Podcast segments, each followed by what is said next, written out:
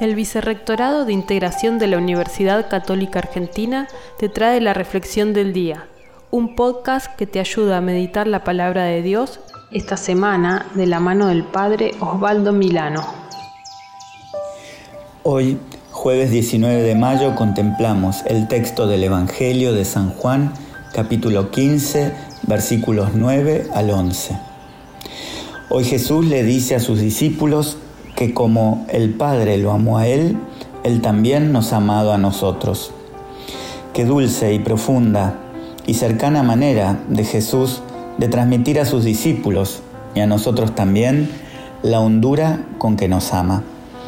Esta manera de expresarse de Jesús nos da la seguridad que su amor es una extensión del amor divino que viene de Dios Padre, haciéndonos partícipes de esa intimidad.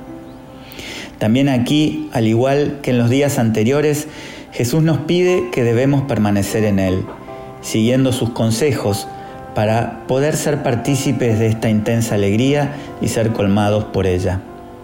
Nunca debemos perder el diálogo con Jesús.